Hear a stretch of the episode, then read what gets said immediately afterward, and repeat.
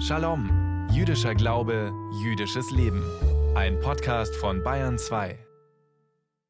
Unser Jahr 5784 ist gerade mal eine Woche alt, sieht man an unserem Kalender. Da haben wir heute den 7. Tischri 5784. Und so sind wir jetzt bis zu unserem höchsten Feiertag am kommenden Montag, bis zu unserem Versöhnungstag Yom Kippur aufgerufen, über uns und über unser Leben nachzudenken. Allem voran müssen wir uns mit all denjenigen versöhnen, mit denen wir im Streit liegen, mit denen wir, wie wir auf Jiddisch sagen, Bräuges sind. Sollten Sie nach den richtigen Worten suchen? Entschuldigung heißt auf Hebräisch Slicha.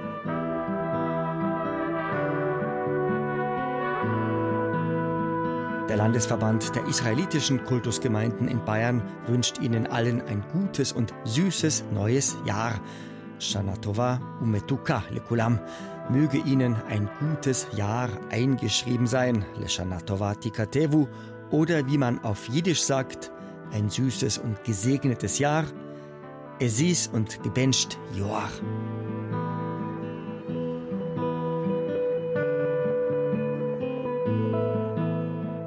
Und damit willkommen und Bruchim Habaim in unserem freitäglichen Funkstädtel. Ich bin Michael Strassmann und sage Shalom zu Shalom. Am letzten Freitag haben wir hier in unserem Shalom darüber gesprochen, dass wir Juden ganz still und ruhig in ein neues Jahr gehen. Denn an den zehn Tagen zwischen unserem Neujahrsfest Rosh Hashanah und dem folgenden Versöhnungstag Yom Kippur sind wir aufgerufen, in uns zu gehen. Diese zehn Tage kennen wir als unsere zehn Tage der Umkehr, als die Aseret Yemei Tshuva. Unser Shalom vom letzten Freitag gibt's zum Nachhören als Podcast unter bayern2.de. Unser Neujahrsfest Rosh Hashanah, dieses Jahr war es am 16. September und der folgende Versöhnungstag Yom Kippur am kommenden Montag. Diese zehn Tage dazwischen haben auch noch einen zweiten Namen, die ehrfurchtsvollen Tage, auf Hebräisch Yamim Noraim. Unsere Shalom-Reporterin Tanja Munsch hat sich über die Bedeutung dieser zehn Tage unterhalten mit Ellen Presser von der israelitischen Kultusgemeinde in München am Jakobsplatz. Rosh Hashanah bedeutet übersetzt der Anfang, der Beginn des Jahres. Rosh ist der Anfang. Im übertragenen Sinn kann das auch ein Chef oder ein Vorgesetzter sein. Aber diese Idee von Rosh Hashanah, Anfang des Jahres, hat sich auch im allgemeinen Sprachgebrauch übertragen. Wenn Sie nämlich jemanden zum Jahresende am 31. Dezember einen guten Rutsch wünschen, wünschen Sie ihm einen guten Rosh. Ellen Presser leitet das Kulturzentrum der israelitischen Kultusgemeinde München-Oberbayern am Jakobsplatz, mitten im Stadtzentrum. Jüdische Familien feiern Rosh Hashanah, ihr Neujahrsfest, oft zusammen. Süß soll das nächste Jahr werden. Deswegen taucht man Apfelstücke in Honig und wünscht sich dabei ein süßes neues Jahr. Oder man isst einen Granatapfel. Traditionell wird das Widderhorn geblasen, der Schofar. Ihn hört man in den jüdischen Gemeinden schon 30 Tage vor Rosh Hashanah jeden Tag. Es soll die Gläubigen aufwecken. Zehn Tage später dann, am Versöhnungstag, am Yom Kippur, wird nach dem Gebet wieder der Schofar zu hören sein. Inklusive Yom Kippur sind es insgesamt, glaube ich, 100 Töne, die aber drei verschiedenen Arten von Intonation unterliegen und die ja, die zum Teil was Klagendes haben, was Befreiendes und am Ende so schön sind, als ob man erlöst würde und in das neue Jahr wirklich eintreten kann. Rosh Hashanah ist nicht nur der Beginn eines neuen Jahres, sondern zugleich der Auftakt zu einer zehntägigen Zeit der Reue. In der traditionellen Vorstellung öffnet Gott am Neujahrstag seine drei Bücher, das Buch des Lebens, das Buch des Todes und das sogenannte mittlere Buch. In die werden alle Menschen eingeschrieben, Schreibt er unseren Namen für ein gutes Jahr ein, also in das Buch des Lebens, oder ein schlechtes in das Buch des Todes? Oder ist er sich noch unsicher und schreibt unseren Namen in das mittlere Buch? Zehn Tage später dann, am Versöhnungstag, klappt er die drei Bücher wieder zu und besiegelt seine Einträge. Man nennt Rosh Hashanah in, im Volksmund manchmal auch die furchtbaren Tage, aber es geht nicht darum, dass die Tage furchtbar sind, sondern dass man darum fürchten sollte, ob man sich anständig benommen hat, aber man kann Tshuva üben. Teshuva bedeutet Umkehr, Einsicht. Man kann es immer ändern. Genau darum geht es an den zehn Tagen nach Rosh Hashanah auch. Um Umkehr, eine Rückkehr auf den rechten Lebensweg. Diese zehn Tage bieten die beste Gelegenheit, über das gerade vergangene Jahr nachzudenken. Habe ich etwas zu bereuen? Muss ich mich bei jemandem entschuldigen? Man muss das persönlich tun und sich mit seinen Mitmenschen versöhnen. Sich nur vor Gott zu entschuldigen, reicht nicht. Aber was Gott, wenn man gläubig ist, tut, ist die Menschen gewissermaßen wiegen, bewerten, wie sie sich im letzten Jahr verhalten haben. Und wenn dieser Yom Kippur da ist, es gibt ein schönes Wort im Deutschen, wenn man mit sich ins Reine kommt, dann wird eine neue Seite im Buch des Lebens aufgeschlagen und die wird dann beschrieben in den laufenden Monaten danach. Seit Rosh Hashanah am letzten Samstag hatten Jüdinnen und Juden Zeit zur Selbstreflexion. Am Yom Kippur am kommenden Montag wird dann in der jüdischen Vorstellung, wie schon gesagt, der Eintrag in eines der drei Bücher besiegelt. Der Versöhnungstag Yom Kippur beginnt, wenn am Sonntagabend die Sonne untergeht. In den Synagogen wird da der Kol Nidre gebetet. Damit löst man Versprechungen auf, die man leichtfertig Gott gegenüber geleistet hat. Dieses Auftaktgebet zieht an Yom Kippur besonders viele Menschen in die Synagoge, sagt Ellen Presser. Selbst wenn man den Text nicht versteht, es geht in die Seele und es trägt dazu bei, dass man wirklich innehält. Der Versöhnungstag Yom Kippur ist ein Tag des Fastens. Ein Tag, den man anders verbringt als alle anderen – ein Tag der Einkehr und der Besinnung. Viele Gläubige verbringen ihn von Anfang bis Ende in der Synagoge und beten. Und dann endet der Versöhnungstag am Montagabend mit dem Sonnenuntergang und einem langgezogenen Ton aus dem Schofar. Dann beginnt für die Gläubigen das sogenannte Fastenbrechen. In der Familie oder in der Gemeinde. Und hoffentlich beginnt dann auch für alle ein gutes und süßes neues Jahr.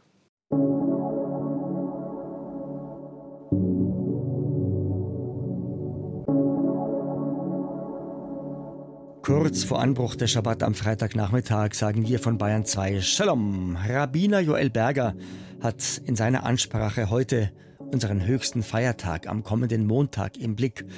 Unseren Versöhnungstag, den Yom Kippur oder Yom HaKippurim.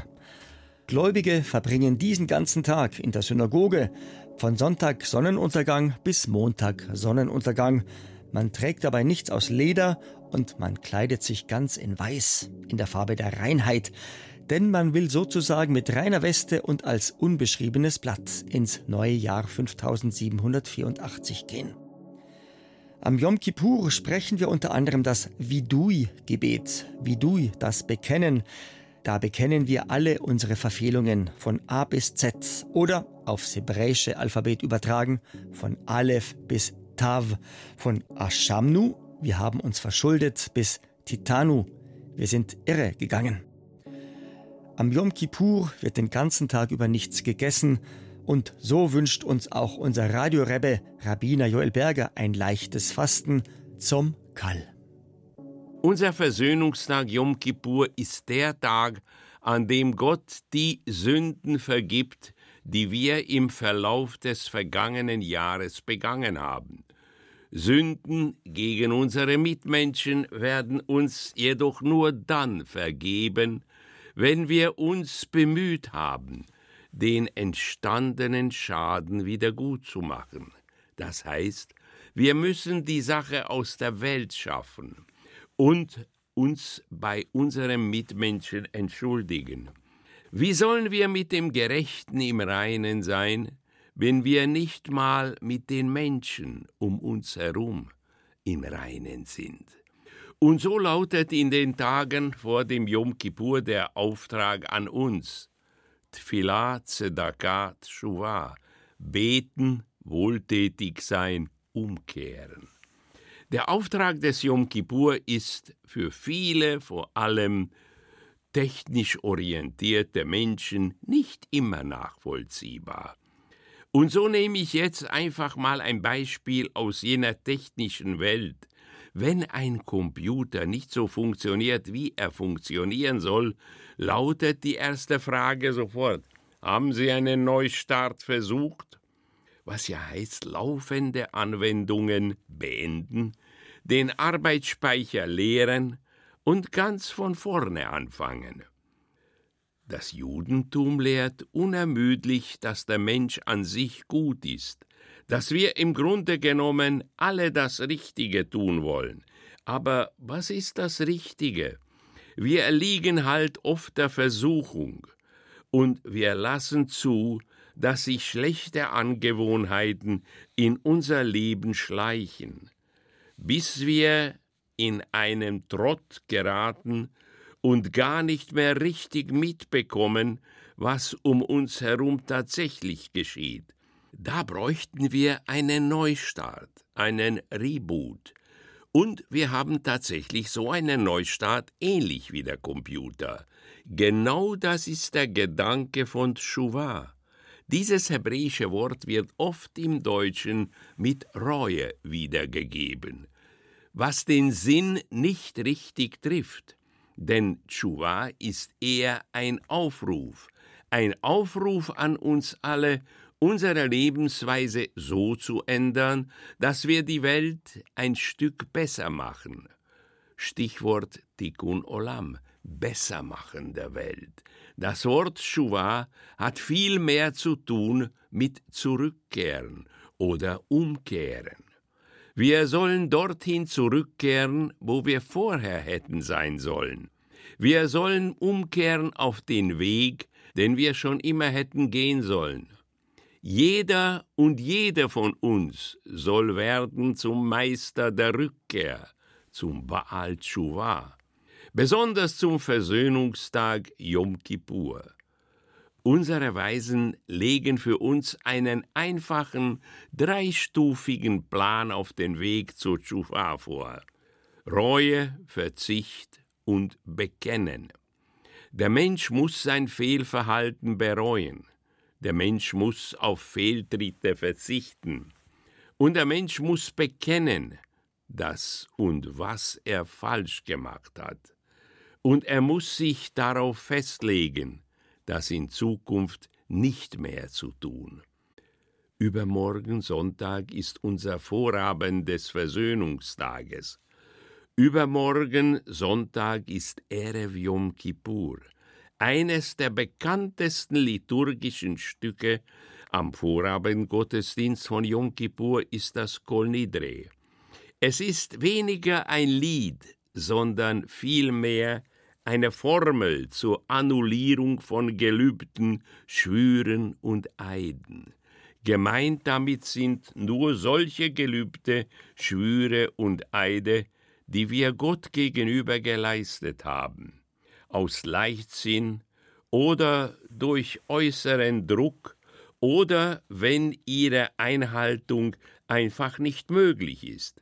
Kol Nidre ist aramäisch und heißt so viel wie alle Gelübde.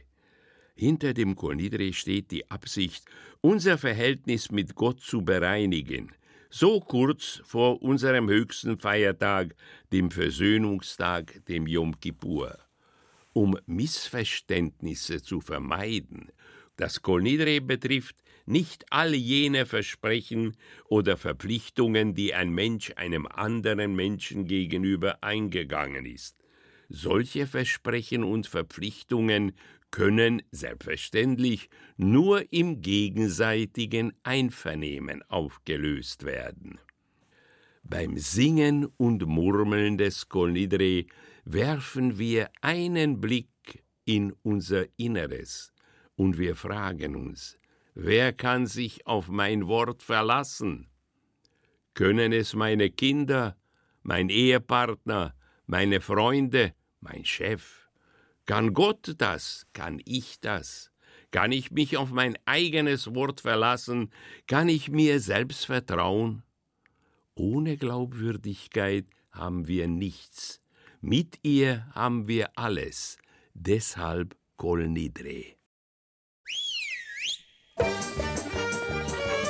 Komme, was wolle, wenn unser Funkrebbe Rabbiner Joel Berger mit seiner Parascha fertig ist, pfeift's hier bei uns auf Bayern 2. Und dieser Pfiff sagt uns Freitag für Freitag, jetzt kommen unsere Lichtzündzeiten, die Smanim, damit wir unsere beiden Schabbatkerzen heute Abend bloß nicht zu spät anzünden. Also zur feierlichen Begrüßung unseres Ruhetages heute bei Sonnenuntergang müssen wir unsere beiden Schabbesleuchter angezündet haben. In Pilsen bis um 18.47 Uhr, in Salzburg bis um 18.48 Uhr und in Straubing bis um 18.50 Uhr. Heiter geht's jetzt weiter bei unserem Ritt durch alle Städte in und um Bayern mit einer jüdischen Gemeinde.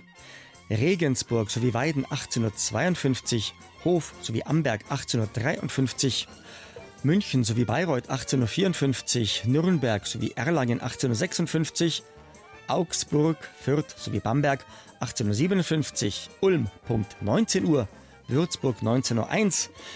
Und jetzt ein Gruß und ein Shalom an den Bodensee, an Andreas Bartel. Er hat mich dankenswerterweise darauf aufmerksam gemacht, dass nur die Zugezogenen Konstanz sagen, die Eingeborenen aber Konstanz. Deswegen sage ich jetzt Konstanz 19.03 Uhr. Und zu guter Letzt in Frankfurt am Main müssen wir unsere zwei Schabbesleuchter angezündet haben bis um 19.06 Uhr. Wir hören uns wieder, wann immer und wo immer Sie wollen, in unserem Podcast unter bayern2.de oder am kommenden Freitag um kurz nach drei im Radio auf Bayern 2. Der kommende Freitag ist der 29. September 2023 und für uns der 14. Tischri 5784. Und das ist schon der Vorabend von unserem nächsten Fest, von unserem Laubhüttenfest, der Erev Sukkot. An den sieben Tagen unseres Laubhüttenfestes Sukkot feiern wir endlich fröhlich und ausgelassen, dass ein neues Jahr begonnen hat. Der Landesverband der israelitischen Kultusgemeinden in Bayern wünscht Ihnen bis zum kommenden Freitag einen Shavua Tov, eine gute Woche. Und ich, der Straßmann Michi, wünscht Git Shabbos, Shabbat Shalom, Omevorach, Shasha. Für unseren Versöhnungstag Yom Kippur am kommenden Montag wünsche ich, möge Ihnen ein gutes Jahr eingeschrieben und besiegelt sein. Leshana Tova, Tikotevu, Vetichotemu und möge Ihre Einschreibung gut abgeschlossen werden. Gmar Chatima Tova.